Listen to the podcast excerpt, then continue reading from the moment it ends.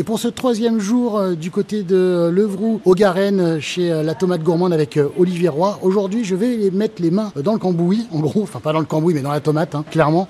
Euh, je vais euh, récolter justement euh, de la tomate.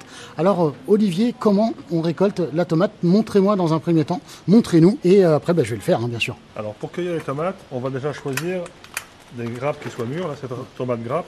Voilà. Donc pour la, que la grappe soit mûre, il faut que la dernière soit colorée suffisamment. Donc la grappe, elle va colorer dans l'ordre.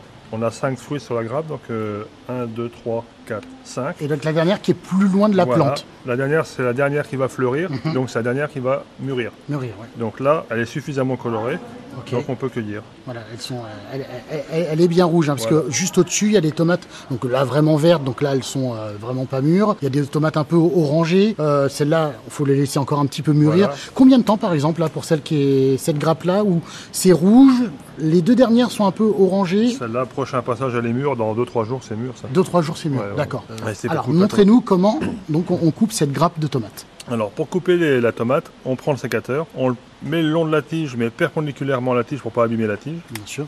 On coupe.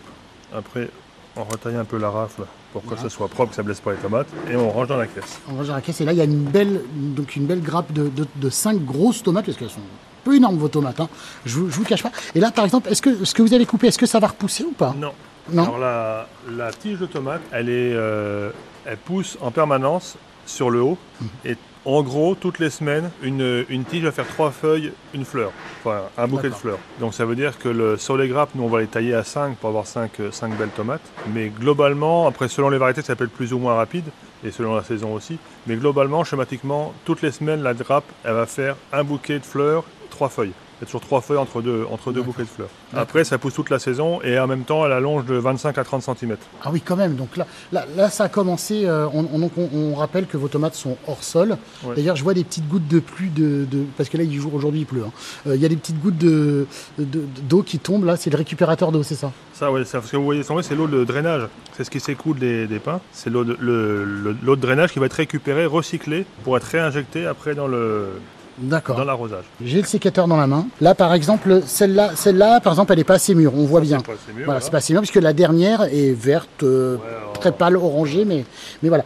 Euh, celle-là est, est bien, Celle-là, elle est par bien. exemple. Celle-là est bien. Alors, donc, vous m'avez dit, hein, je, je coupe euh, verti- voilà, verticalement, comme ça. Là, c'est bon, C'est bon. c'est bon. Hop, j'ai coupé et après, je retaille un tout petit peu.